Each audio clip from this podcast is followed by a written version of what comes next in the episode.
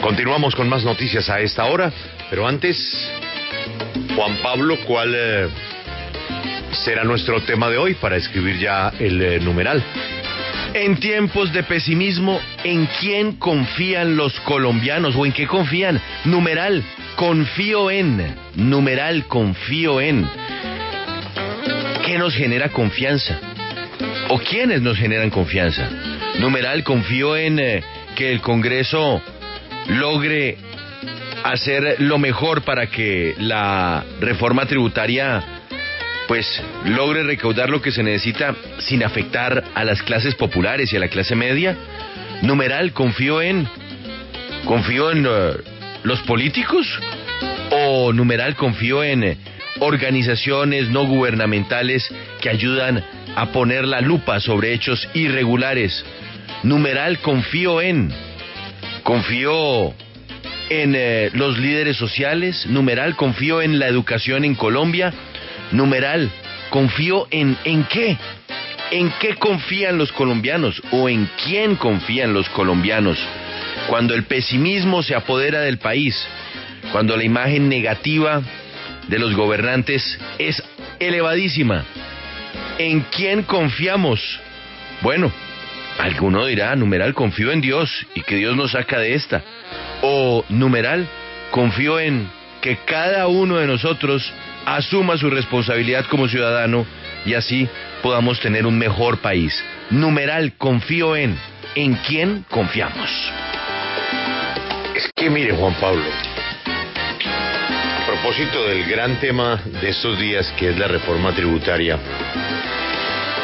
yo le voy a leer la primera página del Financial Times de hoy. ¿Sabe cuánto vale recomponer la economía de Italia? 221 mil millones de euros. 221 mil millones de euros. Aquí estamos hablando de 20 o 30 billones de pesos, ¿no? Le repito la cifra. 221 mil billones de pesos. De euros. De, de euros. Italia es eh, una potencia del G8, ¿no? En Europa, cuando usted habla de las potencias, habla de Inglaterra, habla de Alemania, habla de Francia, habla de Italia y habla de España, ¿no? Exactamente, esos son los países que, Bueno. que se destacan.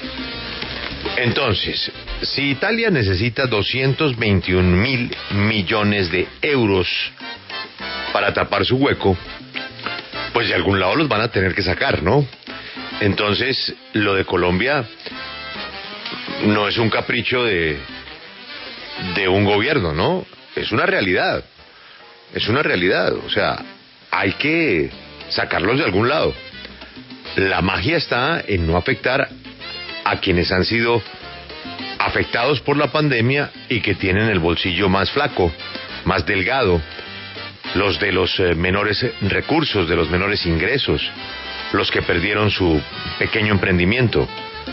Pero de algún lado tiene que salir, ¿no, Juan Pablo? O sea, reforma tributaria tiene que haber ahora o mañana. Claro, es que la plata Y- se necesita. Es y que dejar eso ahí olvidado porque cómo atendemos a dos millones de venezolanos, ¿no? ¿Cómo atendemos todo el dinero que se ha dado para ayudar a la gente en la pandemia, ¿no? Recuerde que eh, no son los subsidios soñados, ideales, pero a mucha gente le ha llegado su subsidio, ¿no, Juan Pablo?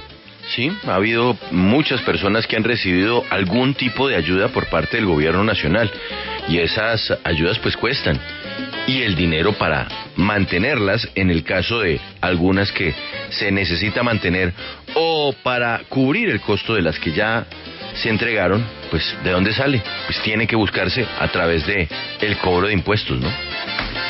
Confío, confío en que la gente entienda, Juan Pablo, que nadie quiere que se muera más gente o que se infecte más gente y que la única manera es vacunándose. Pero nosotros oímos anuncios que vamos para cuatro, que vamos para cinco millones de vacunas, eh, todo eso está dentro del plan. Pero la única manera es confiar en que lleguen las vacunas, porque sin vacunas, pues no hay inmunidad, ¿no? Sí, exactamente. Se necesita avanzar en un proceso de vacunación. Hay que destacar que ayer, anoche, en su programa de televisión, el presidente de la República reconoció que sí ha habido inconvenientes. Y eso pues es un mea culpa muy importante del gobierno porque eh, por lo menos habla de, de, que hay una dimensión clara sobre lo que está ocurriendo y una perspectiva de reconocer que sí, se está fallando. Dijo el presidente que algunas segundas dosis que estaban esperando ser aplicadas terminaron convirtiéndose en primeras dosis para pacientes y entonces pues nos encontramos en la situación en la que estamos hoy. Muchos esperando su segunda dosis y las, los reagendamientos que se están eh, dando. Pero confiamos en las vacunas o confío en las vacunas. Sin vacunas es imposible que podamos soñar con un regreso a una cierta normalidad en un país que hoy día sigue teniendo cifras muy elevadas de contagios y de muertes. Es que en las últimas horas, otra vez cifra de 419 muertos y contagios 17 mil. Le voy a pedir a Ana y le voy a dar un tiempito que me diga cuántas personas murieron ayer de COVID en los Estados Unidos. Y así entenderemos nuevamente la cantaleta de la vacuna. Ya le voy a, pedir a Ana, le doy su tiempito para que desarrolle su personalidad, que me diga en todos los Estados Unidos, un país de 350 millones de habitantes, cuántos murieron ayer. Mientras tanto, vamos